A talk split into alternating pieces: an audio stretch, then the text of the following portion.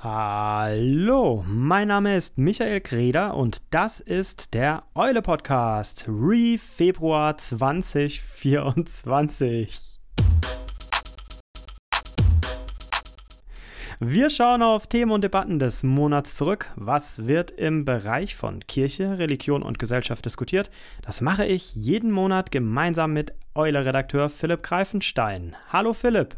Hallo Michael und der aufmerksamen Zuhörerin, dem aufmerksamen Zuhörer mag nicht entgangen sein, dass meine Anmoderation eine andere war, als wir es jetzt gewohnt waren.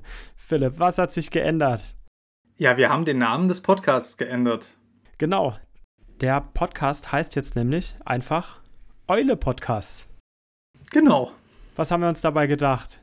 Es gab einige Rückmeldungen, ehrlich gesagt schon seit ganz langer Zeit. Ja, kann ich bestätigen. Dass das mit dem WTF, What the Facts, was eigentlich an äh, What the Fuck gemahnt, bisschen unverständlich ist. Und äh, vor allen Dingen ähm, ist es sehr schwierig gewesen für Leute, die den Podcast auf größeren Podcast-Plattformen suchten. Das war etwas, ich bin ja auch so ein Podcast-Vielhörer. Also ich höre sehr, sehr viel Podcasts und da ist mir auch schon öfters aufgefallen, dass der Podcast eigentlich unter diesem Akronym WTF nicht auffindbar ist. Also man muss ihn sehr aktiv suchen, dass man ihn so findet. Das soll jetzt hoffentlich leichter werden. Außerdem ist er dadurch im Titel auch schon direkter mit dem Eule-Magazin assoziiert. Genau, also wir hatten längere Zeit überlegt, ob wir uns vielleicht einen anderen schönen Podcast-Titel aus denken.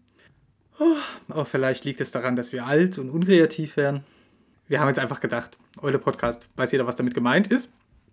Es ist halt äh, so, dass wir weiterhin dabei bleiben werden, dass es so einmal im Monat eine thematische Ausgabe geben wird und am Ende des Monats, am 30. beziehungsweise jetzt am 29. die Re-Ausgabe. Also das Re bleibt uns erhalten. Yay! Yippie! Und wir haben noch eine zweite Vorbemerkung in eigener Sache, bevor wir jetzt gleich in die Themen des Monats einsteigen. Ich habe das schon auf Social Media entdeckt. Ähm, Philipp, was hat es denn mit diesem Editors Pick auf sich? Das ist nur eine kleine Sache, nichts Großes. Ähm, ich höre einigermaßen wegen der Arbeit und so ein bisschen privat auch äh, ganz viel doch inzwischen Podcasts. Und Editors Pick heißt einfach nur ja, Redaktionsempfehlung oder Empfehlung des Redakteurs. Und das ist einfach eine Playlist, in die ich die Podcast-Episoden haue, die mich gerade in den letzten Tagen beschäftigten. Das wird ab und zu mal aktualisiert. Der Playlist kann man allerdings folgen und dann sieht man da immer mal wieder auftauchen, wenn es was Neues gibt. Also für diejenigen HörerInnen unseres Podcasts, die sagen, ach, das würde mich aber interessieren oder ich bin immer wieder mal auf der Suche nach neuen Podcasts, neuen Episoden. Ähm, vielleicht finde ich ja da was bitte dann Editors Pick auf Spotify. Link kommt in die Show Notes. Genau. Und bevor wir jetzt in die Debatten des Monats Februar einsteigen, könnt ihr euch am Ende auf die gute Nachricht des Monats freuen. Wenn euch dieses Format gefällt, dann lasst doch ein Sternchen oder ein Like da, empfiehlt uns in Social Media weiter, teilt die, die, Folgen reichlich, das hilft uns auch in der Nische weiterhin gefunden und gehört zu werden. Dankeschön. Philipp, diesen Monat ging es ja weiter mit dem synodalen Weg und ich stocke etwas bei dem Wort weiter, weil ich mich dann doch ernsthaft gefragt habe, ist der synodale Weg jetzt am Ende angekommen? Also auf alle Fälle ist nach den, den Nachrichten der letzten Tage klar, dass das mit dem synodalen Ausschuss enorm schwierig wird, wie das weitergeht und dass mit dem synodalen Rat eigentlich gar nichts wird. Also das ist, äh, würde ich sagen, ziemlich klar geworden. Aber das muss ja nicht heißen, dass der synodale Weg zu Ende ist. Jetzt haben wir Weg, Ausschuss und Rat schon erwähnt. Da nimmst du mir die äh, nächste Frage vorweg, weil ich glaube, ein netter Service für unsere äh, Zuhörerinnen und Zuhörer wäre doch, das nochmal ein bisschen aufzudröseln. Ich weiß, wir haben das schon an der einen oder anderen Stelle gemacht. Wir hatten ja auch schon mit Benedikt Haider äh, hier im Podcast das mal etwas genauer aufgedröselt, immer wieder Artikel darüber. Aber es ist doch etwas verwirrend, wenn man nicht genau in diesem. Ähm, Prozess der Gremien, Ausschüsse, Satzungen so direkt mit drin ist, sondern das immer nur mal so quartalsweise oder alle paar Monate liest. Deswegen mal vielleicht so eine ganz äh, kleine Chronik. Also alles leisten wir hier jetzt nicht ab. Aber es war ja so, dass im März 2023 die fünfte Synodalversammlung in Frankfurt zusammenkam. Und da wurde ja so unter dem Stichwort der Selbstbindung des Bischofs das Modell favorisiert in der Diskussion, dass es einen synodalen Rat geben soll. Was macht denn dieser synodale Rat? Ja, der macht gar nichts, weil den soll es ja erst geben. Genau, aber was sollte er machen, wenn es ihn gäbe? Ja, gehen wir aber mal Weg, Ausschuss, Rat kurz nochmal durch. Also, synodaler Weg ist der Dialogprozess der römisch-katholischen deutschen Bischofskonferenz mit dem Zentralkomitee der Katholiken in Deutschland. Der ist gestartet worden, der synodale Weg, im Nachgang der MHG-Studie zum Missbrauch in der katholischen Kirche in Deutschland. 2019 wurde der gestartet und ist bis letztes Jahr im Frühjahr, wie du gerade richtig gesagt hast, gelaufen, auch über die Corona-Zeit mit den ganzen Schwierigkeiten, die damit verbunden waren. Ein Beschluss des synodalen Weges war es, einen synodalen Rat für Deutschland zu schaffen.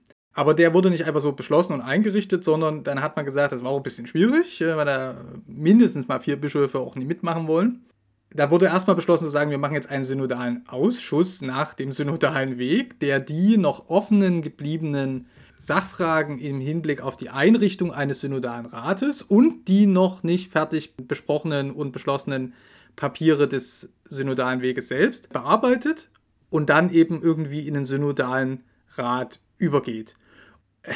Also, dass man immer von Weg, Ausschuss und Rat und hm und das redet, daran sieht man eigentlich schon so ein bisschen ein Auswuchs des typisch katholischen Verbandswesens in Deutschland.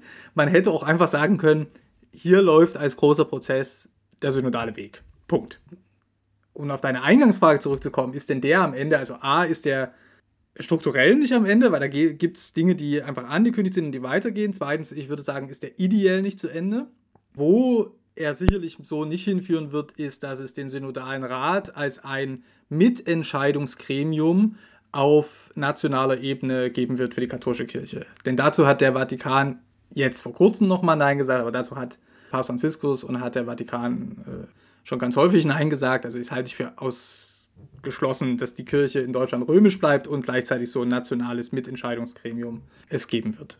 Also der Synodale Rat, der sollte es ermöglichen, dass es auch ein Mitspracherecht in gewissen kirchlichen Fragen gibt von hm, Nicht-Priestern oder nicht. Äh, ja, Bischöfen. das ist halt einfach ein total bisschen schwieriges Ding, weil wir kennen das ja aus der evangelischen Kirche, lieber Michael, dass wir ja nicht bloß einen Kirchenvorstand, eine Kreissynode, eine Landessynode in den Landeskirchen haben, sondern dann eben darüber noch die Generalsynode der Vereinigten Evangelisch-Lutherischen Kirche in Deutschland und der Kaffeekranz der Union Evangelischer Kirchen die Leute, die da zusammensitzen, die sitzt, bilden gemeinsam die EKD-Synode. Und jetzt wissen wir ja aus der evangelischen Kirche, dass diese EKD-Synode zwar über Kirchengesetze ähm, beschließt und sie berät, äh, Entscheidungen vorbereitet, auch allgemeine politische oder aus dem Evangelium geprägte politische ähm, Ratschläge gibt. Im Konzert mit den anderen beiden Leitungsorganen der EKD, also dem Rat und der Kirchenkonferenz, kirchenleitendes Organ ist und natürlich auch Maßgaben setzt für das Innenleben des Apparates der EKD. Also ich erinnere an das Tempolimit, ne? Geltungsbereich. Mhm. Und da sind wir aber genau an der Frage, wo ist der Geltungsbereich und wo hört er eigentlich auch auf? Und wir wissen halt, dass zum Beispiel, wenn jetzt zum Beispiel eine Gewaltschutzrichtlinie gemacht wird, bezüglich der sexualisierten Gewalt oder eine Klimaschutzrichtlinie und die verabredet wird von Kirchenkonferenz, Rat, und Synode der EKD, dass dann trotzdem noch die Landessynoden am Drücker sind, um das erstmal zu einem richtigen Gesetz zu machen, sodass das auch im Geltungsbereich wirklich für alle Mitarbeitenden aller Landeskirchen dann jeweils gilt. So, kurzer Abriss zur Synodalität in der evangelischen Kirche war das. Jetzt ein Schritt zurück zur katholischen Kirche. Wenn ich also sowas wie den Synodalen Rat in Deutschland hätte, wo Laien was ja im Großen und Ganzen doch beim synodalen Weg zumindest häufig Theologinnen und Theologen waren, aber Laien im Sinne von nicht geweiht, also im katholischen Sinne. Gemeinsam mit Bischöfen und dann Priestern, die irgendwie immer mit den Laien zusammen saßen im synodalen Weg. im Gegenüber zu den Bischöfen. Aber, ne, also das ist alles noch nie ausgehext, wie das mal sein könnte. Dann würden die dort also was besprechen und zum Beispiel sagen, wir wollen für Deutschland einführen Segensfeiern für gleichgeschlechtliche Partnerschaften. So, der erstes Problem, da hat der Vatikan ja gerade erst erklärt, wie er sich die vorstellt, nämlich 10 Sekunden husch husch und Jani wie ein Gottesdienst. Ja, wir hatten das ja als Thema im Januar. Im erst, Januar erst. Ne? Vor ja. einem Monat, genau. Zweites Problem ist, dann muss jedes Bistum ja und gucken, was es damit macht. Und diese Bischöfe in den Bistümern, wenn sie gut sind, lassen sie sich dort noch einmal beraten von Laien und Laien, Nicht-Theologen und Nicht-Theologen. Vor allen Dingen sind sie aber natürlich in erheblicher Abhängigkeit vom Vatikan und weisungsabhängig vom Papst. So, und da bricht es alles auseinander. Also es ist wirklich die Frage, wie ein Rat das einholen könnte, worum der synodale Weg schon in eine Kurve gemacht hat. Nämlich zu sagen, wie können wir eigentlich als die Kirche in Deutschland, inklusive Kirchenvolk, und dann können wir uns mal über die Repräsentationsfragen unterhalten, aber das ist nochmal ein eigenes Thema, ja, aber dass also die Kirche in Deutschland als mit dem Kirchenvolk was entscheiden, wenn die Struktur der katholischen Kirche doch eigentlich vorsieht, dass die Ansage aus der Zentrale kommt. Und das ist jetzt alles so das äh, Bigger Picture, was du jetzt gezeichnet hast. Äh, recht anschaulich, äh, wie ich finde, weil das ist immer komplex, was da dann in diesen ganzen äh, Gremien und Ausschüssen und so passiert. Jetzt der Streit oder die Debatte diesen Monats, die richtet sich ja vor allem jetzt gegen diesen äh, synodalen Ausschuss, an dem sich das entzündet, also diesem Gremium, das eigentlich erstmal eine Satzung verabschieden sollte, wie ein solcher Rat in Zukunft mal hätte aussehen können. Also an einer, Satz, an, an einer Satzung für den Rat arbeitet, aber sich selbst hatte, hat der Ausschuss natürlich schon eine Satzung gegeben. Also das war ja schon auch noch so ein Theater, weil der synodale Weg hat keine Satzung verabschiedet, sondern gesagt, also das muss ja dann dieses neue Ding selbst für sich machen.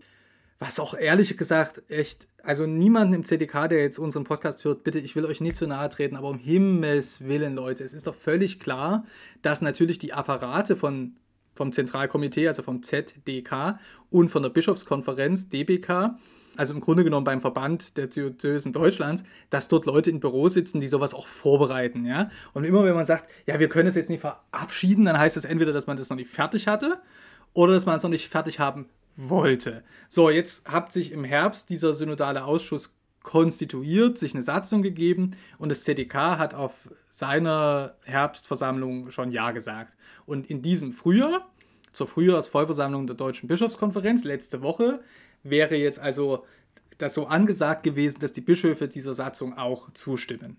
Und das war ohnehin schon in Zweifel gezogen, weil ja vier Bischöfe überhaupt nicht mitmachen wollen und deshalb auch der Verband der Diözesen in Deutschland, VDD, als Träger der ganzen Veranstaltung ausfällt, so wie das noch beim synodalen, Fall, synodalen Weg der Fall gewesen ist.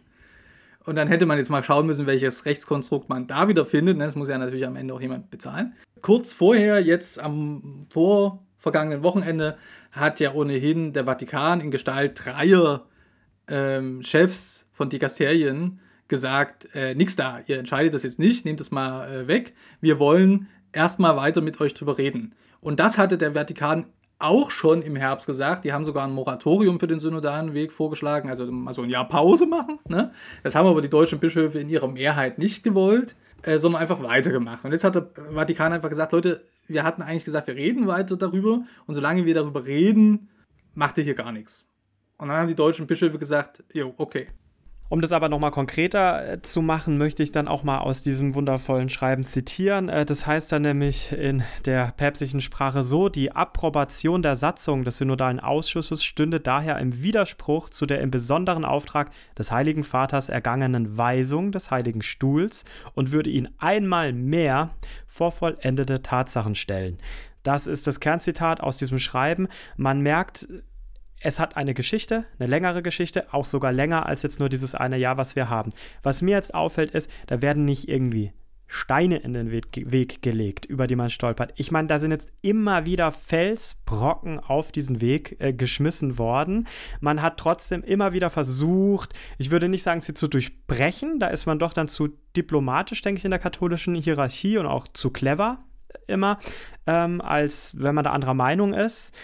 Man hat aber immer wieder geschafft, da so drumrum zu gehen, mal irgendwie drunter durchzuschlängeln und so, dass man trotzdem an diesen Felsbrocken äh, vorbeikam.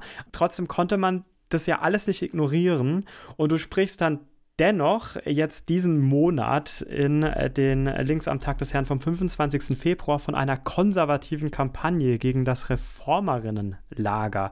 Und ich meine, angesichts dieser nicht wegdiskutierbaren Felsbrocken, die da von ganz offizieller Seite auf den Weg geworfen werden, ist das nicht ein bisschen hochgegriffen? Das Feld ist komplex. Ich hatte das ähm, ja so ausgedrückt in den Links am Tag des Herrn, die du gerade angesprochen hast, mit Cut the Bullshit. Also spart euch äh, den Blödsinn. Was echt auf fast alle AkteurInnen hier zutrifft. Ja, also natürlich, was ich als konservative Kampagne empfinde, ist, wenn man jetzt am Ende des synodalen Weges, vor der nächsten Phase des synodalen Weges wieder ankommt mit den gleichen Sprechblasen von wegen Neuevangelisierung, was einfach nur eine rechtskatholische, konservative Trope ist für äh, lieber nicht über Reform reden, sondern äh, wir müssen einfach nur den Katechismus, so wie er ist, mehr einschärfen, dann werden die Leute sich wieder bekehren und so. Ja. Gerne mit so einer gemischten charismatischen Frömmigkeit, so bisschen Johannes Hartl-mäßig, ja, so und äh, neue geistliche Gemeinschaften. Da gibt es einige bayerische Bischöfe, die ja da sich auch hervortun, den die Jugend- und Studierendenseelsorge anheimzustellen. Also das ist einfach langweilig, weil wenn das alles funktionieren würde, dann würde das ja schon seit 20 Jahren dort, wo es permanent versucht wird, auch irgendwie funktionieren. Ne? Also von wegen Neuevangelisierung, ein bisschen fesche Musik, aber die gleiche alte Sexualmoral, das funktioniert halt nicht. Und das zeigt auch die Kirchenmitgliedschaftsuntersuchung, an der die katholische Kirche jetzt zum ersten Mal teilgenommen hat, gemeinsam mit der EKD jetzt. Und da sieht man einfach, dass wirklich die überbordende Menge von Katholiken in Deutschland, kirchennah oder kirchenfern, Kirchenmitglied noch oder nicht mehr Kirchenmitglied, sich einfach wirklich Reformen wünschen. Ich kann das, also gibt es ja eine schöne, eine schöne Zahl dafür, weil das einfach krass ist, wie die Zahlen da sind. Also zum Beispiel die katholische Kirche sollte die Heirat von Priestern zulassen. Dieser These stimmen von allen katholischen Befragten zu 78 Prozent und dann nochmal 17 Prozent stimme eher zu. 2 Prozent nur sagen, stimme ich gar nicht zu und 3 Prozent sagen, stimme ich eher nicht zu. Ja? Muss sich die Kirche grundlegend verändern, wenn sie eine Zukunft haben will? Da sagen von allen katholischen Befragten 70 Prozent, ja, da stimme ich zu und weitere 26% sagen, stimme eher zu. Nur 1% der befragten KatholikInnen sagt, nee, die Kirche muss sich nicht grundlegend verändern. Und 3% sagen, naja, ich stimme eher nicht zu, dass sie sich verändern muss. Äh, das sind einfach empirische Befunde, die diesem ganzen Geschwätz von äh, die Kirche kann so bleiben, wie sie ist und noch nah an den Menschen in Deutschland bleiben, echt widersprechen. So, das heißt noch für die katholische Kirche heißt das nicht, dass jetzt alles sich ändern muss. Ne? Die katholische Kirche ist eine Weltkirche. In Europa nimmt sie ab, anderswo auf der Welt wächst sie stark. Man kann gut verstehen, dass die im Vatikan sagen, lass mich mit den Deutschen in Frieden. Ja? Aber für, wenn wir jetzt nur in Deutschland mal schauen, ist es einfach eindeutig der Befund, die Katholiken in Deutschland wollen eine andere Kirche. Ein kleines bisschen ehrlicher ist dann zum Beispiel Bischof Gregor Maria Hanke aus Eichstätt, der ja beim synodalen Weg auf den Plenarsitzungen immer aufgefallen ist mit so weinerlichen Wortmeldungen. Er will auch mal was sagen, aber er hätte das Gefühl, die Leute würden ihm nie zustimmen und deshalb würde er sich nicht ganz so trauen. Ne? Und jetzt wäre er sich auch ganz unsicher geworden. Ne? Also das wahnsinnige Leitungskompetenz immer wieder vorgetragen. Aber der sagt halt ganz eindeutig, nee, wir machen die Reform äh, nicht, habe ich auch keinen Bock drauf. Da wären wir lieber klein und so eine kleine heilige Gemeinschaft, die aber dann so ganz dolle Ausstrahlung hat. Ne? Und das ist insofern ehrlicher, als dass man daran A sehen kann, genau dahin geht's. Ne? Wenn die Leute abhauen, dann wird man halt kleiner. Und B ist damit genau das äh, angesprochen, was ihm und anderen konservativen reaktionären Kräften vorschwebt, nämlich zu sagen, wir sind so dieser heilige Rest. Der Vorsitzende der Deutschen Bischofskonferenz, Georg Betzing, nennt das Versektung. Und ich glaube, es ist relativ deutlich, dass ich da eher Betzing als äh, Hanke nahe stehe ich glaube, das kann der, kann Deutschland, kann auch der europäischen Gesellschaft nie äh, wirklich äh, gut zu Gesicht stehen, wenn sich katholische Kirche in Europa versektet und aus der Gestaltung der Gesellschaft äh, zurückzieht. Was heißt jetzt das äh, faktische Moratorium eigentlich für die tatkräftigen Reformerinnen und Reformer vor Ort, die uns jetzt vielleicht dann auch zuhören und ein bisschen weiterhin am Verzweifeln sind? Ja, ich würde für die meinen halt, also ne, es ist ein bisschen arrogant als äh, lutherischer, äh, nicht wahr? jetzt Ratschläge zu geben, aber ich würde meinen, dass mit dem Cut the Bullshit geht da halt auch. Ne? Also ähm, ich habe es in den Links am Tag des Herrn erwähnt.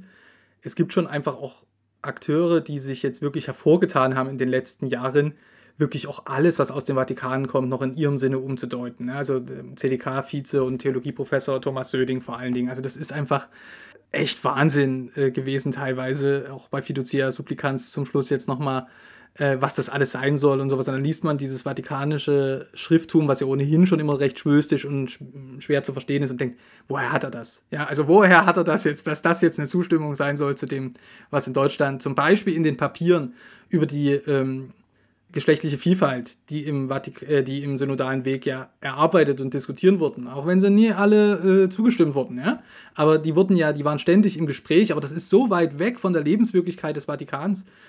Also da sich das schön zu reden, dass man quasi dem Vatikan nur im Grunde genommen ein paar Monate voraus ist und dem weltweiten synodalen Prozess von Papst Franziskus quasi vorgearbeitet hätte, das ist einfach Augenwischerei. Ja, und ich kann das kirchenpolitisch verstehen, dass das zum Beispiel die ZDK-Präsidentin Irma Stetter-Karp, die diesen synodalen Weg in, ihrer, in seiner Verfasstheit, ja, so als äh, kirchenpolitisches Nullum, wie Thomas Schiller sagt. Oder ähm, ähm, ja, also äh, nie, nicht als nationales Konzil, sondern immer so irgendwie als nicht ganz fassbar, was das eigentlich sein soll. Das hat ja Frau Stetter-Karp nur geerbt von Thomas Sternberg und äh, von Kardinal Marx, die sich das so überlegt haben. Thomas Sternberg, damals der CDK-Vorsitzende.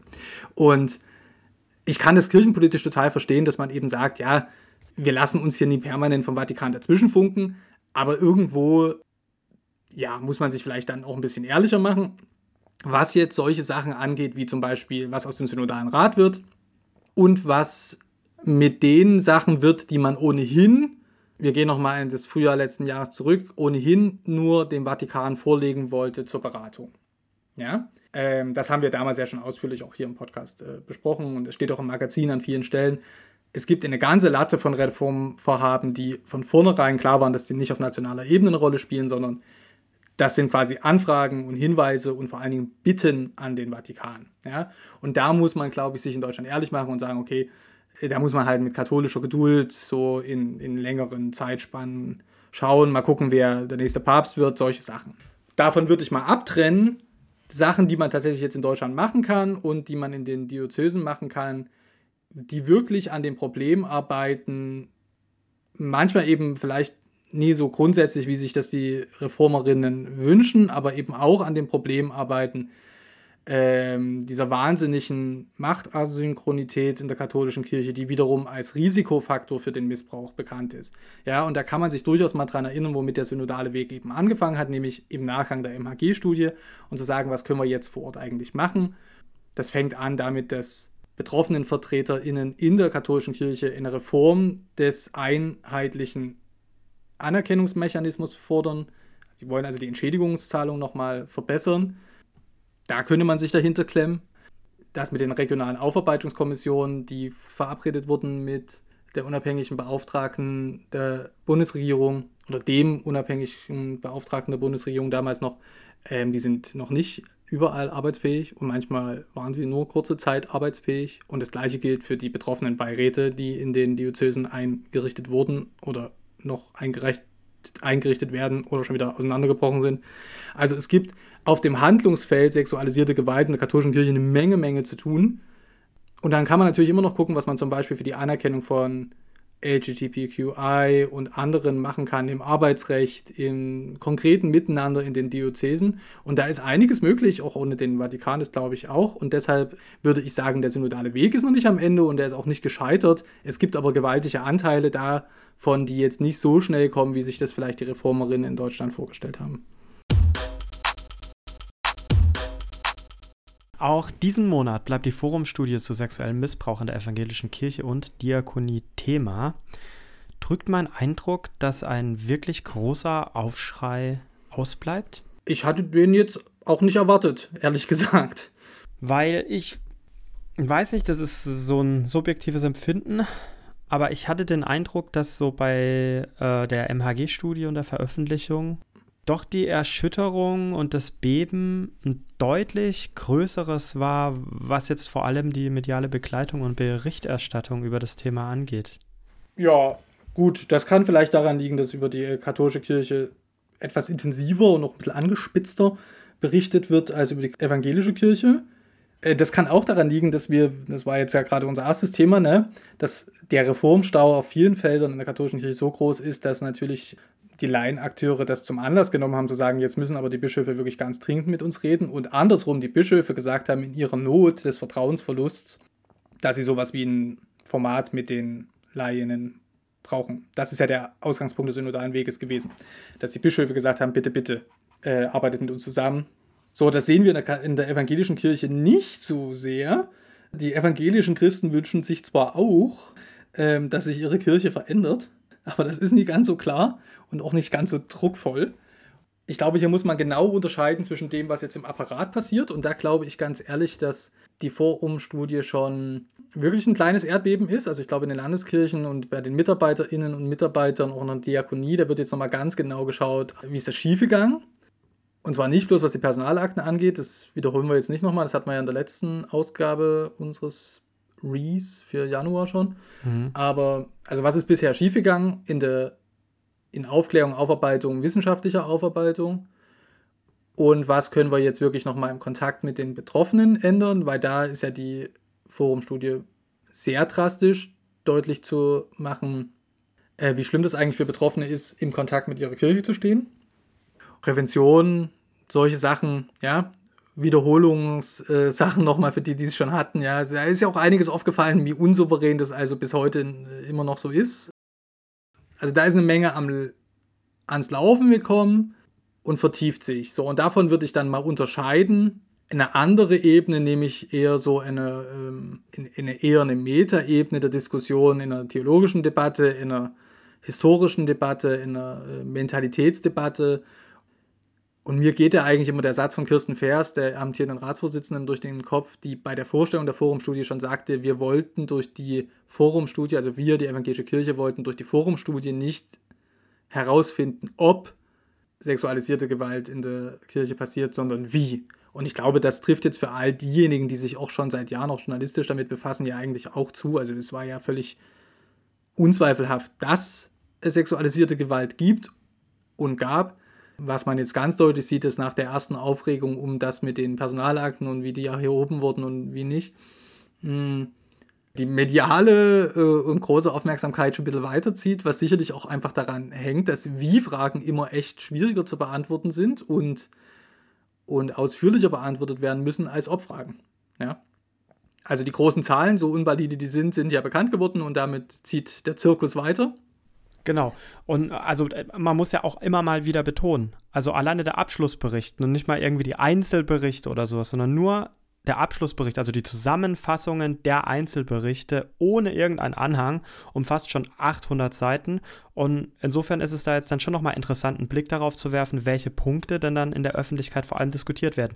Im Monat Januar, noch überschwappend in den Februar, war vor allem von dieser Diskussion geprägt, Personalakten, Disziplinarakten, was durfte überhaupt eingesehen werden.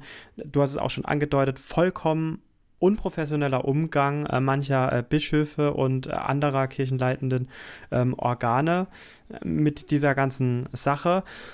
Ähm, aber was ist denn das, was jetzt so im Februar noch bleibt an den Punkten, die da in der Öffentlichkeit diskutiert würden? Weil sie werden ja in dem 800 Seiten Bericht sehr konkret benannt. Ja, ich denke, dass am besten das wirklich ausgedrückt ist in dem Wort Kulturwandel. Das ist total schwierig, weil das mit also die einfachste, vielleicht einfachste Sache ist noch zu sagen, wie ist es damit bestellt mit der Umsetzung und Durchsetzung von Regeln, die sich die evangelische Kirche schon gegeben hat. Also es gibt die, EKD-Gewaltschutzrichtlinie und die ist in den Landeskirchen, in den großen allzumal, in geltendes Kirchenrecht umgesetzt worden. Keine Beziehung, auch keine sexuelle Beziehung logischerweise dann in Seelsorgeverhältnissen, in Abhängigkeitsverhältnissen auch nicht mit 19-Jährigen oder 20-Jährigen und man selbst ist 26 in der Jugendarbeit. Ja, sondern eine klare Trennung zwischen Berufstätigkeit und Privatleben. Auch eine Trennung zwischen kirchlichem Ehrenamt, zum Beispiel in der Jugendarbeit, und einem Mitleben mit den Leuten. Das sind Kulturfragen, weil man die rechtlich in der Prävention kaum irgendwie für alle Zeiten an allen Orten klären wird können. Aber wenn wir das hinkriegen, dass dort, wo die Kirche mit vulnerablen Menschen arbeitet, mit Kindern und Jugendlichen, äh, mit behinderten Menschen, mit sozial schwachen Menschen, die Leute, die dort arbeiten und tätig sind und die Leute, die für die Kontrolle dieser Menschen zuständig sind in Diakonie und Kirche, eine, ja, modern würde man halt, im Fremdwort würde man sagen, Awareness haben dafür, dass es diesen Kulturwandel braucht und da genau hinzuschauen. Das ist der Punkt. Ja? Und das heißt, da, da geht es um die Frage anzuschärfen, wie Dienstvorgesetzte wirklich auf Hinweise reagieren, das zumindest oder auch proaktiv nachfragen. Da geht es um gegenseitige Kontrolle, sich gegenseitig abzusichern auch. Ja? Da geht es um ein Miteinander im geistlichen Amt. Ähm, so Fahrkonvent vielleicht nicht immer nur dazu zu nutzen, Kaffee zu trinken und über die KMU zu schimpfen, sondern mal zu fragen, ne? Wir haben jetzt die Pflichtweiterbildung alle gemacht, aber wollen wir das Thema nicht noch weiter vertiefen, zum Beispiel? Also da ist eine Menge so, so ans Laufen gekommen. Und, äh, und das wird länger äh, dauern. So, jetzt ganz praktisch gesehen braucht es in der evangelischen Kirche insgesamt dann jetzt die Vereinheitlichung der Anerkennungsleistung, Verbesserungen im Disziplinarverfahren für die Betroffenen, die da zumeist bisher nur als Zeugen äh, eine Rolle spielen und dann eben nicht informiert werden, wie das Disziplinarverfahren gegen den mutmaßlichen Täter läuft. Und dann noch eine ganze Stange weitere Sachen und Arbeiten, die werden alle im Beteiligungsforum der EKD, BEFO, gemeinsam mit Betroffenen beraten, dann von Kirchenkonferenz, Rat und Synode beschlossen und dann wiederum in den Landessynoden umgesetzt. Und da haben wir ja jetzt nach Forum und ich glaube im Februar, ja, muss ja im Februar gewesen sein, logischerweise, das klare und deutliche Bekenntnis aller Landeskirchen, der EKD und des Bundesverbandes Diakonie Deutschland dazu gehabt, dass das, was im BFO besprochen und beschlossen wird, dass das dann auch wirklich umgesetzt wird. Also das ganz klare Bekenntnis, was es vorher ja schon gab, ne, durch die Kirchenkonferenz, das wurde jetzt nochmal durch eine gemeinsame Erklärung festgelegt, dass das so ist. Den entsprechenden Artikel in der Eule ähm, verlinken wir hier drunter. Das ist nochmal ganz wichtig deutlich zu machen. Es ist ein, im Moment, in diesen Tagen und Wochen wirkt es ein bisschen so als Ausrede, die kommen nie zu Pötte, die wollen immer alles erst im BFO besprechen. So ist es aber und so ist es auch verabredet worden vor ein bisschen mehr als einem Jahr als, oder vor zwei Jahren, als der ähm, Beteiligungs-, äh Quatsch, als der Betroffenenbeirat scheiterte und das Beteiligungsforum erfunden wurde, wurde gesagt, das geht nur, wenn die Betroffenen da auch wirklich mitentscheiden und nicht bloß beratend tätig sind. Das geht jetzt der äh, Veröffentlichung der Forumstudie eben dann auch voraus. Und es wäre völlig unsinnig, wenn man jetzt sagt, äh, man muss hier mal ganz schnell was machen und geht an der einmal geschaffenen Struktur der Beteiligung von Betroffenen gerade in dem Moment dann dadurch vorbei. Nee, diese größeren Sachen, die müssen im BFO erst besprochen und entschieden werden. Und dann haben die Landeskirchen gesagt, dann setzen wir das aber auch genauso um und dann muss man natürlich dann nochmal aufs Tempo gucken, dass sie das auch wirklich so machen. Und ganz spannend ist auch nochmal zu sehen, wer bei der gemeinsamen Erklärung nicht mit dabei ist, nämlich die Landesverbände und damit ähm, auch die großen Einrichtungen der Diakonie, sondern nur der Bundesverband der Diakonie Deutschland. Und der hat in keinster Weise irgendein Durchgriffsrecht oder Durchgriffsmöglichkeiten zu den Landesverbänden und zu den wirklich zum Teil ganz großen diakonischen Einrichtungen da gibt es halt einfach diakonische Unternehmen, die haben viel mehr Mitarbeiter und sehr, sehr viel mehr Geld als so ein Landesverband eigentlich. Ja? Und da muss man genau nach den Verantwortlichkeiten gucken und sagen, wer ist jetzt eigentlich dran in der Diakonie. Ja? Aber was so die verfasste Kirche angeht, da ist jetzt eigentlich der Plan klar oder der Weg klar, wie es zu den weiteren Verbesserungen kommen wird. Und da wird es dann halt vor der Synode im Herbst, vor der EKD-Synode, noch weitere Informationen dazu geben. Und bis dahin, denke ich, ist einfach genug Zeit auch für alle anderen, wirklich jetzt nochmal genau die Studie zu lesen und zu lernen. Und wir werden das äh, in der Eule auch weitermachen mit weiteren Beiträgen in Text und aufs Ohr. Wer auch noch ein, aus diesem Monat ein bisschen besseren Eindruck äh, bekommen will, der kann auch gerne mal bei Renato Schlegelmilch in den Himmelklar-Podcast reinhören. Der hatte nämlich den neuen Präsidenten Rüdiger Schuch bei sich zu Gast und nach dem ersten doch recht gefälligen Teil äh, nimmt er ihn dann auch mal an die Kandare äh, und fragt dann doch auch nochmal etwas konkreter nach, wie es mit der Aufarbeitung aussieht. Ich möchte inhaltlich dann auch noch ergänzen, weil das dann vielen gar nicht so klar ist. Also gerade auch größere diakonische Werke, die sind teilweise dann gar nicht äh, Mitglied des Verbandes. Also da gibt es dann auf dieser Ebene gar keinen Zugriff, weil du bist nicht verpflichtenderweise Teil des Verbandes. Und gerade wenn du ein ziemlich großes Unternehmen bist, siehst du vielleicht gar nicht den Mehrwert darin, überhaupt Teil des Verbandes zu sein, weil da bist du dir selbst genügsam im wahrsten Sinne des Wortes. Ich möchte ähm, jetzt auch noch mal auf einen anderen Aspekt eingehen. Ich meine, es ist vollkommen klar, dass wir in so einem Monatsrückblick nicht immer auf alle wichtigen Aspekte eingehen können, äh, die jetzt darin sind und deswegen wird uns das Thema auch noch zweifelsohne als Schwerpunkt in der Eule länger begleiten. Aber ich möchte eine Sache herausgreifen, die noch aus dem Januar dann in den Februar übergeschwappt ist, nämlich der Theologieprofessor Rainer Anselm hat der ähm, evangelischen Kirche eine Unprofessionalität unterstellt. Dieser Sache nachzulesen im Sonntagsblatt, nachzuhören im Deutschlandfunk. Äh, teilst du diese Einschätzung der Unprofessionalität? Ja, um Himmels Willen, ja. Also ich habe ja in ganz vielen anderen, also bei dem Thema äh, seit vier Jahren doch Eindrücke gewonnen. Und bei ganz vielen anderen Themen auch. Es ist äh, wirklich, äh, in der Kirche arbeiten Leute, die auch was mit Wasser kochen. Und da darf man sich von dem eigenen Selbstbild, auch der eigenen Projektion von, wie professional, professionell man so arbeitet und echt mal nicht blenden lassen. Und ich glaube, ich habe das auch in die Eule in diesem Monat geschrieben. Ja, also bloß wenn man Theologe ist, hat man eben längst nicht von allem Ahnung, was Menschen angeht. Und äh, da geht es halt wirklich darum, sich professionelle Hilfe zu suchen. Und wer jetzt aufmerksam die Kirchenpresse liest, also auch die regionalen Kirchenzeitungen, insofern äh, es sie noch gibt, wird feststellen, dass jetzt die Landeskirchen zum Beispiel da auch wirklich an Personal aufbauen in den Fachstellen. Mehr noch Leute, die für die Prävention arbeiten, mehr noch Leute, die auch für Interventionsteams äh, zur Verfügung stehen. Das ist schon echt wichtig. Das ist natürlich spannend, weil das in einen Zeitpunkt reinfällt, wo anderswo in der Kirche gespart wird. Und das auch eine kirchenpolitische Diskussion ist, die auch in den Landessynoden geführt wird. So, und insofern, äh, so habe ich jetzt Rainer Anselm verstanden, dass er in diese kirchenpolitische Lage äh, auch hineingesprochen hat und gesagt hat, ja, also wir, da machen wir uns mal nichts vor, dass bloß weil es eine Regel gibt oder ein Landessynodenbeschluss, das ist noch lange nicht umgesetzt und das, äh, ne, ich meine, du bist ja bayerischer Pfarrer, ne?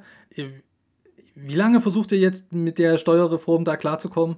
Und seid immer noch nicht fertig, oder? Ja, also das ist, ich glaube. Also es ist immer ein ganz anderes Thema, aber ne? Ja, also, es ist ein ganz anderes Thema, aber es ist ein Analog und ich glaube, so meinte das auch Rainer Anselm. Er, er meinte, ähm, da auch so, man kann dann liebevoll, hat er, glaube ich, das Wort tatsächlich verwendet, auf diese Unprofessionalität gucken, wenn es halt um nichts Wichtiges geht. Ja. Aber wenn man dann was will, dann ähm, ist es halt nicht mehr so liebevoll, wenn da dann unprofessionell äh, kommuniziert wird und, und, auch unprofessionell gehandelt wird in der Sache, äh, sondern wenn man dann nicht bekommt, was man will oder was vielleicht eben nötig ist. Und dann äh, genau. äh, wird es böse, ja. Das ist genau der Punkt. Jeder, der mit der evangelischen Kirche was zu tun hat, im engeren Sinne oder in ihr aufgewachsen ist, wird an vielen Stellen genau dieses liebevolle Verhältnis ja auch schon erlebt haben, zu sagen, naja, so ist das halt. Ne? Und es ist auch die Frage, ob das wahnsinnig theologisch ist, die Frage eigentlich. Ne? Weil wir sind jetzt hier nie bei der Evangelischen Akademie, aber wir kommen jetzt trotzdem mal mit Niklas Luhmann. Ohne in Luhmann unterm Arm geht man nie in eine Akademie. So, und es ist halt einfach so, so funktionieren Systeme. Ja? So funktioniert öffentliche Verwaltung. Und weil nun mal die evangelische Kirche und die katholische Kirche in Deutschland auch aufgrund ihrer Volkskirchlichkeit so wahnsinnig viele große Verwaltungsapparate ausgebildet haben in den letzten 100 Jahren äh, vor allen Dingen, ist es halt so, dass das dann eben auch wie öffentliche Verwaltung tickt. Äh, also weiß ich gar nicht, ob das so eine theologische Frage ist, aber auf alle Fälle eine organisationstheoretische und praktische Frage. Also ich stimme da Rainer Anselm zu. Und weil wir hier so wahnsinnig professionell arbeiten, Michael, bei welchem Professor in München warst denn du Wissenschaft, äh, äh, wissenschaftliche Hilfskraft zu deinen Studienzeiten? Ja, das war bei einem Professor Rainer Anselm. Ja, also Full, full Disclosure. So, das wollen wir hier nur noch mal ganz klar stellen. Also wir haben das jetzt nicht deshalb besprochen, ich muss ehrlich sagen, ich habe hohe Sympathien dafür, dass wir das jetzt besprochen haben und nie andere Einschaltungen, die es in, in den letzten Wochen auch schon gab, von auf theologische Lehrstühle berufenen Menschen, ja, Männern. Denn die sind alle, also die kranken alle irgendwie so ein bisschen daran, sorry, dass sie das Ding nie gelesen haben, auch noch nie lesen konnten, so schnell wie sie sich teilweise äh, geäußert haben. Mir ist, muss ich ehrlich sagen, der eher organisationspraktische Zugang von Anselm da näher als über Rechtfertigungslehre oder über Schuld und Vergebung und sowas. Also du spielst jetzt an auf die äh, Johannes Fischer, Klaas Huising Debatte? Ja, damit hatten wir es in den Links am Tag des Herrn, aber die ist ja eigentlich ausgegangen von Thomas Groß-Bolting, der also an der mhm. Studie auch mitgearbeitet hat, an der Forumstudie und eben in der Teilstudie mitgearbeitet hat, die da nach diesen evangelischen Spezifika gefragt haben. Ich will ja dem Herrn Groß-Bolting jetzt nicht zu nahe treten, fand es aber doch ganz spannend, dass er eben auch katholischer Theologe ist. Und für mich klingt einiges davon stark eben auch konfessionell geprägt. Das ist etwas, was ich in der evangelischen Kirche inzwischen doch recht häufig gehört habe, bezüglich den Fragebögen.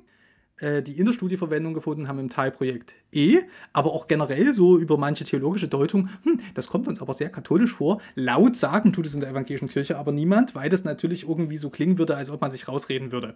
Ich bin ja nie bei der evangelischen Kirche angestellt und kann es deshalb hier mal sagen, ich habe bei einigen wenigen und wirklich auch nicht den wichtigen Passagen in der Studie auch ein bisschen das Gefühl gehabt, ah Leute, so theologisch da wird schwierig, ja. Und da bin ich auch nicht der Einzige, sondern auch der Herr Professor Kindler, der bei der Vorstellung der Studie selbst zugegen war und da so aus, aus wissenschaftlicher Perspektive was dazu sagen sollte, der ist vom Deutschen Jugendforschungsinstitut und äh, war auch im Beirat der Studie mit dabei. Und auch der hat ganz zum Schluss noch gesagt, ja Leute, bei den theologischen Deutungen, äh, da muss man mal gucken, ob die wirklich so weiterführend äh, sind. Ja? Aber die Debatte, die läuft jetzt äh, erst noch und ich habe gerade eben auch erst gesehen, dass jetzt schließt sich ein Kreis, Detlef Pollack, der ähm, Münsteraner Soziologe, äh, große, mhm. honorische, bekannte Religionssoziologe, sich dazu geäußert hat, gesagt hat, man darf das auch nicht allzu sehr nivellieren, also jetzt ich sage jetzt mal so, so habe ich ihn jetzt verstanden,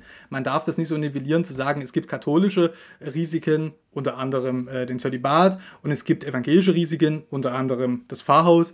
Und jetzt hätten wir dann, dann hätten wir alles verstanden, sondern äh, man müsste schon auch nochmal genau hingucken, was man jeweils damit äh, meint. Und es wäre, also man dürfte das nicht so einebnen. Das stimmt, denn sonst könnte man ja wirklich sagen, kommt man ganz schnell zu einer Verharmlosung raus, zu sagen, naja, und im Sport ist es dann eben die Leistungsgruppe oder was auch immer, ja, je nach äh, Kontext. Aber da ist man, glaube ich, dann, da hat man bestimmte Sachen eben doch noch nie begriffen, die in Kirchen speziell sind. Ja, also da würde ich ihm schon zustimmen. Dazu habe ich jetzt direkt eine Rückfrage. Ich möchte nur eine erklären. Aber warte mal, bevor du die Rückfrage stellst, würde ich noch sagen, warum sich der Kreis hier schließt, weil das Interview, in dem Detlef Pollack sich so äußert, hat er natürlich der Zeitschrift Communio gegeben. Ah. Äh, und die spielt bei diesem ganzen synodalen Weg äh, Sachen eine Riesenrolle. Und wer das einfach ein bisschen nachvollziehen will, der liest einfach die Links am Tag des Herrn vom 25. Februar. Großbölting ist Historiker und Theologe. Er ist aber Historiker für neuere und neueste Zeitgeschichte. Er arbeitet auch kirchengeschichtlich, er ist aber kein Kirchengeschichtler. Er arbeitet nicht in dem Sinne als Theologe, sondern als Historiker. Das wollte ich nur gerade nochmal klarstellen. Der hat katholische Theologie studiert und arbeitet nicht als Theologe, sondern eben als Historiker. Und nie, dass wir uns hier falsch verstehen. Ich habe auch nie gesagt, der hat aus einer irgendwie katholisch amtskirchlich geprägten Brille sowas geäußert. Aber wir haben an einigen Stellen bei den Fragebögen der Teilstudie E war das ganz deutlich, dass da einfach von so einem, bei den originalen Fragebögen, von so einem katholischen organisationellen Schema ausgegangen wurde. Ja, wo dann eben zum Beispiel äh, ehrenamtliche und nicht geweihte, also bei uns nicht ordinierte Mitarbeitende eben nie ausreichend im Blick waren. Ja. Und man sieht es eben auch an solchen Deutungsfragen, ja, Pastoral macht. Das Wort Pastoral, kennst du das aus der evangelischen Theologie? Nein, verwenden wir nicht. So, und das ist halt was, ich meine, das R äh, Großbölting ist jetzt nie in der Pflicht zu sagen, ich muss euch das quasi mundgerecht anreichen, aber es ist klar, dass sich aus so einem konfessionellen Begriffstransfer auch Verschw äh, Verständigungsschwierigkeiten ergeben. Ja? Denn ich glaube mal, ich bin nicht der einzige evangelische Christ, der unter Pastoral Arbeit vor allen Dingen in recht seelsorgliche Tätigkeit meint. Ja, ja, ich denke, das wäre die richtige Assoziation, wo man dann sowas auch mal findet. Und ich habe genau dazu auch äh, noch eine weitere Frage, äh, wo du selbst einen solchen Begriff genommen hast. Es war in einem Anselm-Interview, war das dann auch äh, Thema im Deutschlandfunk. Du schreibst nämlich in den Links am Tag des Herrn vom 11. Februar von einem Klerikalismus, aber eben, und das will ich, dass wir mal also alle behalten äh, für diesen Monat in dieser Debatte von einem selektiven evangelischen Klerikalismus. Was ist dieser selektive evangelische Klerikalismus, Philipp? Fangen wir mal von hinten an. Ne? Klerikalismus würden jetzt natürlich viele evangelische Christen, mich eingeschlossen, sagen, wir haben ja gar keinen Klerus. Genau. Ja? Den haben wir doch abgeschafft. Ja, so, aber de facto, wenn auch nicht de jure, de facto haben wir natürlich einen Pfarrer und Pfarrerinnenstand inzwischen. Ich glaube, das ist auch das, was mit Pastoralmacht bei Großbölting ganz häufig und in der Studie gemeint ist, nämlich die Vorrangstellung des geistlichen Amtes, des Pfarramtes in den Kirchen, die einfach Respektspersonen waren zu den Zeiten, wo Fallschilderungen aus der Studie herstammen, aber das ist teilweise und nicht wenig verbreitet ja immer noch der Fall. Ja? Also heute tragt ihr natürlich, gerade die jüngeren Pfarrerinnen und Pfarrer tragen Hoodies und Turnschuhe Aber dann überraschenderweise eben doch wieder Kaularhemd und Talar, auch im Netz. Ne? So, und dann ist halt die Frage, was ist eigentlich unser Umgang mit dem geistlichen Amt? Und ich glaube, umso egalitärer wir sind, das ist jetzt zum Beispiel evangelisch selektiv, so egalitärer wir sind, ja, im Zusammenleben der Pfarrfamilie oder als Pfarrerin und Pfarrer, Pfarrer in der Gemeinde, wir sitzen im Garten und reden mit den Leuten und man ist ja auch ein bisschen befreundet und man trägt eben auch Hoodie oder man geht gemeinsam in, zum Yoga oder so. Das ist alles ziemlich egalitär. Das verwischt dann aber in der Eigenwahrnehmung sicherlich eben auch, dass man in den Augen vieler Leute doch so eine, eine, eine geistliche, kirchliche Respektsperson ist. Und wir wissen das aus den Fallschilderungen in der Forumstudie jetzt doch nochmal ganz genau, dass das in zweierlei Hinsicht eine starke Rolle bei sexualisierter Gewalt spielt, nämlich weil die Betroffenen sich deshalb nie getraut haben zu sagen, ihren Familien zu sagen und in der Gemeinde was zu sagen, die Familien ihnen nie geglaubt haben, weil das kann ja nie sein, dass das der Pfarrer ist. Also genau dieses gleiche Verhalten, was wir aus katholischen äh, Gemeinden äh, äh, wissen, das ist ja der Priester, das kann ja gar nicht sein, ja, das können wir uns gar nicht vorstellen. Und selbst wenn, müssen wir das Amt und damit die Kirche äh, schützen. Ja? Und das gibt es eben in einer evangelischen Form auch. Und es spielt noch auf einer zweiten Ebene eine Rolle, nämlich wenn es um ja, die Aufarbeitungsbemühungen heute gibt, weil Pfarrerinnen und Pfarrer in der Kirche besondere Bedeutung zukommt, auch was den Schutz angeht. Ja? Also sie sind eben Dienst, sie sind im kirchlichen Dienst nie einfach nur Angestellte, ja, die wird man auch nicht so schnell los, äh, wenn da mal was schief läuft. Und es gibt so einen speziellen Zusammenhalt in der Pfarrerinnen und Pfarrerschaft. Und ich glaube, auch den kann man mal gut und kritisch ähm, hinterfragen. Also jedenfalls gibt die Forumstudie dazu Anlass, über diesen evangelischen Klerikalismus mal nachzudenken und zu sagen, wo gibt es denn eigentlich so klerikale Formen auch bei uns, obwohl wir offiziell keinen Klerus mehr haben. Und das Selektiv dahinter ist einfach dieses genau eben nicht klar zu unterscheiden, zu sagen, wann bin ich eigentlich im Amt und wann nicht. Ja? Wann ist uns das wichtig, dass wir Fahrerinnen und Fahrer haben? Nämlich immer dann, wenn alles toll ist und wenn man sie nach vorne stellen kann und wenn wir Fotos machen mit Leuten im Talar. Und wann tun wir so, als ob die keine Macht hätten? Ja? Aber das, hat, das, hängt, das hängt ja irgendwie zusammen. Ne? Also man wird sofort, wenn es ans Entscheiden geht, wird man in der evangelischen Kirche fast nur Leute treffen, die sagen, na, ich habe doch als Pfarrer gar kein Amt. Bis zu den Landesbischöfen geht es hoch. Die sagen, ich habe doch gar keine, keine Macht in meiner Landeskirche. Das macht doch alles die Synode und das Landeskirchenamt. Ich bin ja im Grunde genommen hier nur äh, im Schaufenster. Sobald es darum geht, sich nach außen darzustellen, auch ans Wort geht, ne, dann sind es ja doch die Leute.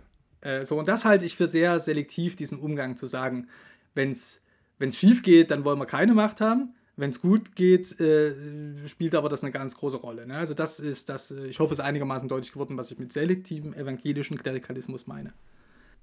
Wir werden dem Thema auf jeden Fall äh, treu bleiben. Die Eule wird weitere Artikel darüber veröffentlichen und auch im Rahmen des Podcasts wird sicherlich in den nächsten Monaten noch einiges dazu kommen.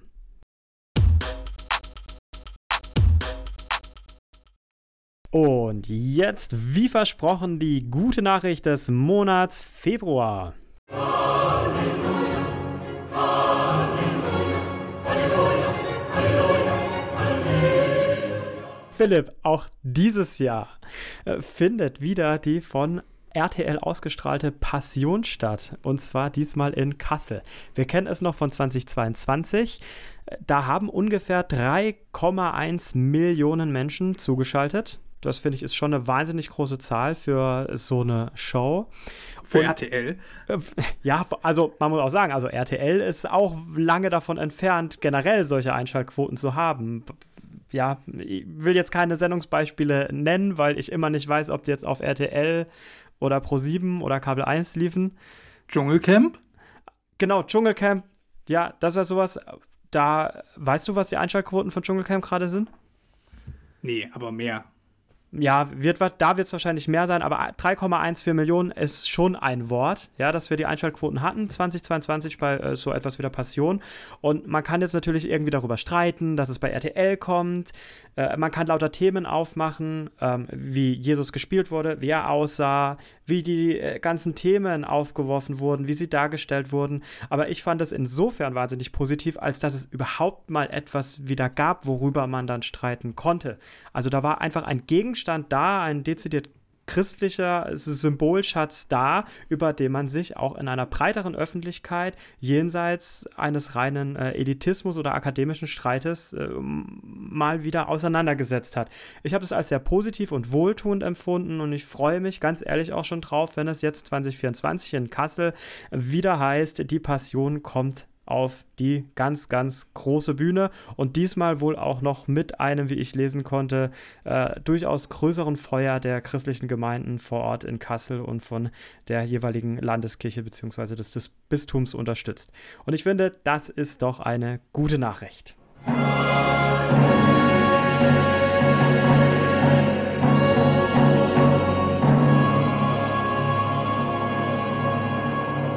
Philipp, in liebgewonnener Tradition schauen wir am Ende des Podcasts mal noch auf den kommenden Monat, den März. Was wird uns im März voraussichtlich beschäftigen? Ja, es geht auf Ostern zu, lieber ähm, Michael. Und ich habe jetzt vor kurzem ein Buch gelesen über die evangelische Publizistik. Mhm. Und da wird als eine Grundvoraussetzung christliche Publizistik genannt. Am Kirchenjahr kann man nicht vorbeigehen. Ich glaube, das ist äh, von Jan Lemke, dem Präsidenten des Kirchenamts der EKM, da reingeschrieben ja. worden. Und ähm, das stimmt, weil Ostern ist ja auch immer ein Anlass, nicht bloß über die äh, Auferstehung unseres Herrn und Heilands zu sprechen, sondern auch über die Kirche. Also Ostern, Weihnachten und die Veröffentlichung der Kirchenmitgliedschaftszahlen, das sind immer die Auslöser für, wir reden mal über die Zukunft der Kirche. Also nehme ich mal an, sowas wird es irgendwie geben. Anfang des Monats erscheint ein Buch, an dem ich mitgeschrieben habe. und wir werden einen Gastbeitrag in der Eule davon haben, von mhm. Hanno Terbeuken und mir. Ein, Ausschnitt aus dem Buch als Gastbeitrag in der Eule. Also auch das Thema digitale Kirche kommt wieder zurück ins Magazin. Aber worüber wir am Ende des Monats hier im Podcast reden, das weiß ich jetzt noch nicht ganz genau. Es sind wirklich ähm, spannende Zeiten, in denen wir leben. Und in der Eule selbst werden wir Beiträge haben zum Thema Missbrauch evangelisch natürlich weiterhin. Und ich hoffe auch, dass wir dem Friedenswort der Deutschen Bischofskonferenz der römisch-katholischen nochmal nachgehen. Denn das wurde jetzt gerade veröffentlicht. Letzte Woche ist unter dem ganzen synodalen Weg ein wenig untergegangen. Die katholischen Bischöfe haben sich da also zum Thema Friedensethik äh, positioniert. Das ist eine Diskussion, die in der evangelischen Kirche gerade noch sehr intensiv läuft. Und man kann ja auch mal gucken, was man voneinander lernen kann, ob man vielleicht was voneinander lernen kann. Und das ist jedenfalls eine Debatte, die wir auch bei uns im Magazin führen wollen. Mal schauen, wie das zu und ausgeht. Dann sage ich, liebe Zuhörerinnen und Zuhörer, vielen Dank fürs Zuhören. Folgt und liked den Podcast auf den Plattformen in Social Media und äh, folgt auch der Eule. Lest die Links am Tag des Herrn als wöchentliches Update der Kirchen- und Religionsnachrichten. Äh, abonniert die Eule, um unsere Arbeit zu unterstützen. Damit sage ich Danke und Tschüss. Tschüss.